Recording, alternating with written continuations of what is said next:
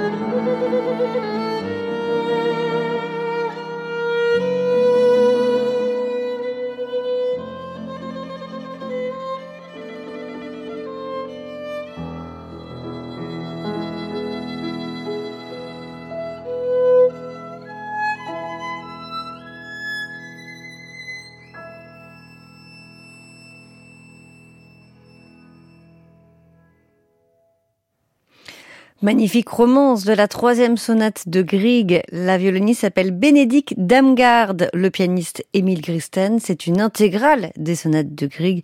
Il y en a trois et cette romance est irrésistible dans la version de ses musiciens. C'est notre disque du jour à réécouter, à podcaster sur francemusique.fr.